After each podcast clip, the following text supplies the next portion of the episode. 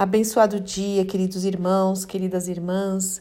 Que a graça e a paz do nosso Senhor Jesus Cristo esteja sobre a sua vida em mais esta manhã de terça-feira, onde as misericórdias do Senhor se renovaram. E hoje eu quero falar um pouquinho mais sobre fé com você, porque o justo viverá pela fé. Olha essa palavra, hein? é importante. O justo viverá pela fé. E eu tenho essa convicção comigo, né? Eu creio que todo filho de Deus, toda filha de Deus, é, é, tem essa necessidade de crescer na fé. Eu creio que o nosso objetivo é que a nossa fé cresça cada vez mais. E eu quero ler alguns textos é, que falam sobre isso, textos conhecidos, que eu sempre cito aqui, mas nós precisamos ouvir e ouvir e ouvir até aquilo estar realmente enraizado no nosso interior, né? E, mas antes de ler esses textos, eu quero dizer que eu também tenho alguns exemplos de fé muito presentes na minha vida. Claro que os personagens bíblicos, né, vários deles, com certeza, mas também eh, alguns irmãos em Cristo que fizeram parte da história e do cristianismo lá atrás. E um deles é George Miller. Quando eu li a biografia de George Miller, quem me conhece sabe o quanto eu amo, eu sei muita coisa sobre a vida dele porque ele me inspirou muito. Eu fui muito constrangida com a vida dele, mas de um jeito bom. Eu falei, Senhor, é isso mesmo, é por aí. E eu, sabe, ele me inspirou e me, e me inspira até hoje. Se você não conhece, procura um pouquinho. Eu também posso te indicar alguns livros, inclusive o livro Heróis da Fé, que tem a biografia de 20 é, servos de Deus que fizeram diferença na história do cristianismo, como Wesley, como Spurgeon, como Moody, como George Miller e muitos outros, muitos outros, né? Avivalistas, evangelistas, enfim, Martin Lutero, tem vários.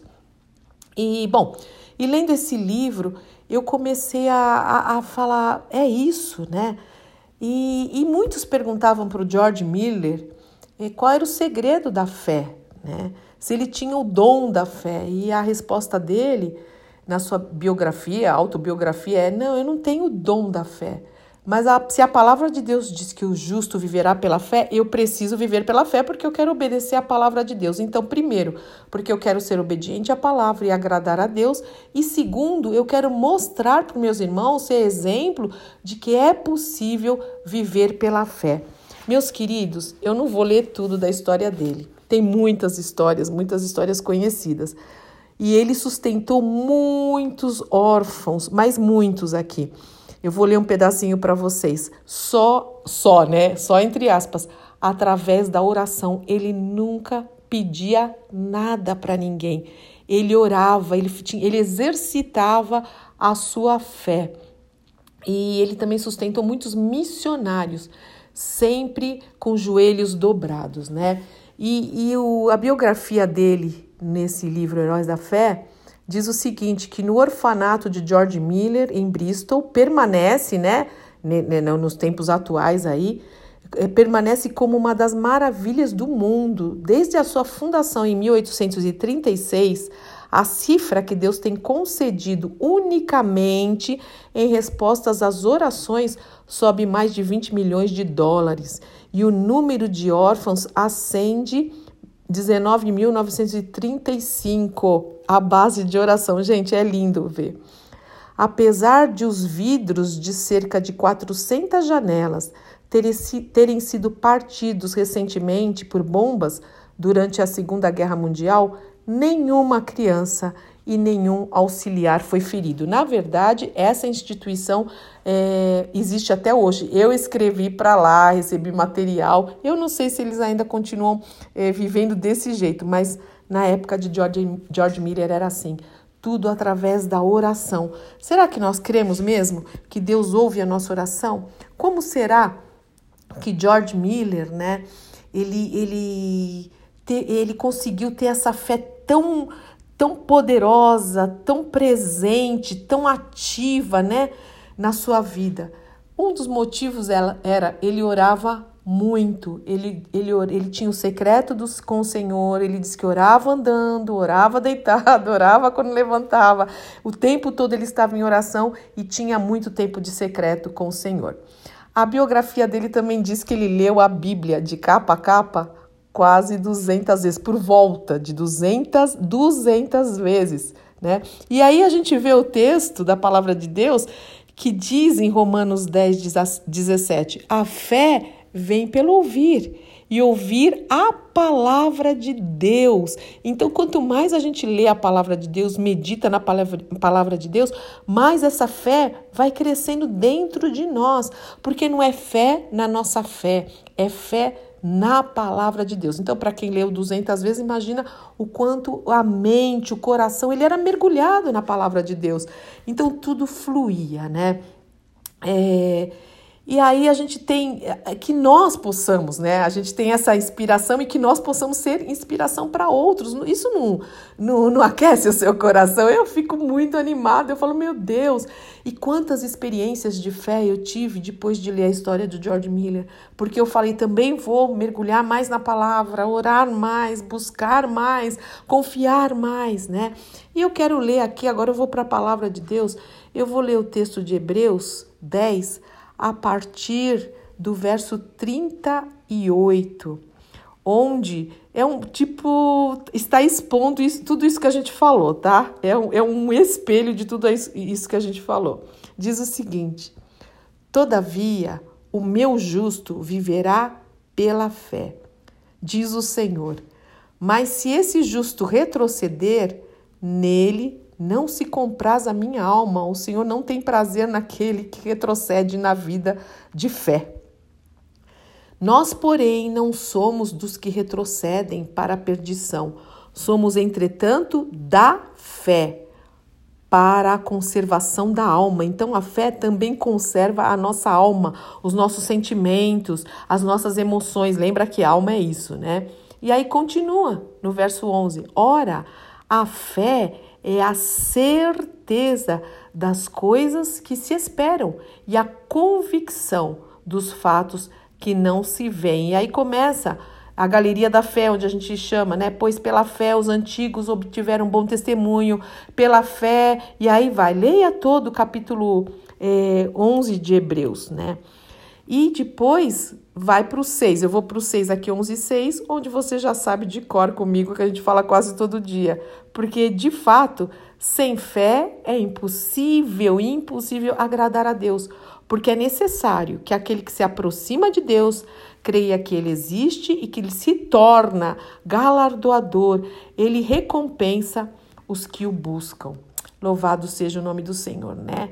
É é impressionante, não há outra maneira de, de viver é, a vida cristã se não for pela fé, pela confiança na fidelidade de Deus, no amor, no poder. Por isso que eu falo que a gente precisa conhecer os atributos de Deus, conhecer realmente quem Ele é, porque senão qualquer coisa pode é, balançar a nossa fé. E não é isso que a gente pretende. Não dá para viver desse jeito, né? Outro dia eu perguntei para um irmão como é que você tá? Tá tudo bem? Ele é tô que nem geleia, né? Eu falei, é, né? Pois é, né? A gente não pode ser que nem geleia. Nós não podemos construir a nossa casa na areia. Nós precisamos construir a nossa casa na rocha. E a rocha é Jesus. Porque o Senhor diz: porque quando vier a tempestade, porque então não fala é se vier, é quando vier. Quem tiver a, a casa construída na rocha, é fincada na fé, na palavra de Deus, em Cristo Jesus, na obra de Cristo Jesus, não vai ser abalado. Enfim, tem muita coisa para a gente falar sobre fé e vida de oração e busca, mas eu, eu, preciso que você creia, principalmente nesse tempo que nós estamos vivendo. Nós precisamos saber e ter certeza que o Senhor está no controle.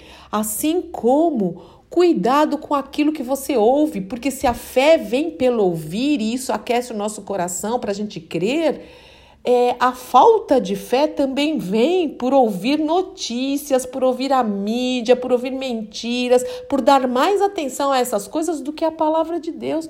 Irmãos, não dá para ficar em cima do muro. Ou nós temos fé no Senhor e prosseguimos e confiamos e lançamos nossa, nós lançamos nossa alma nas mãos dele. É a nossa alma eterna. Muito mais no dia a dia ele tem cuidado de nós, mas realmente é só pela palavra, a fé vem pelo ouvir, ouvir a palavra.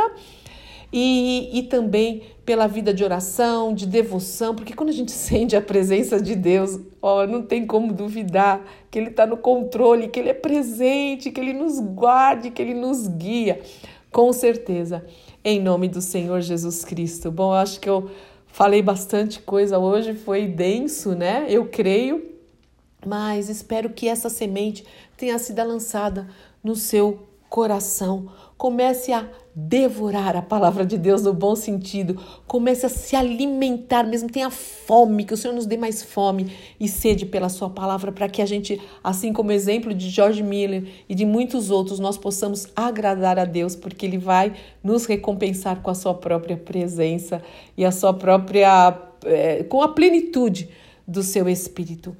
Pai, em nome do Senhor Jesus Cristo, é tão importante, Senhor, que nós vivamos pela fé.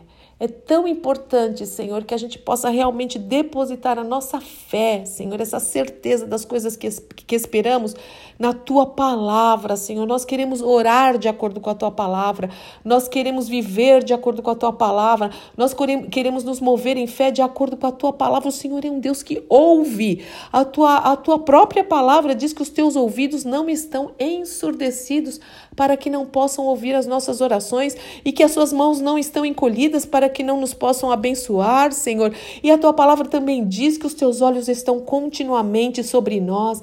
Revela isso ao teu povo, Paizinho amado, através do teu Espírito Santo, que nós possamos mergulhar na tua palavra, que a gente possa ler a tua palavra e meditar muito mais do que livros, novelas é, que não presta, na verdade, né, Pai?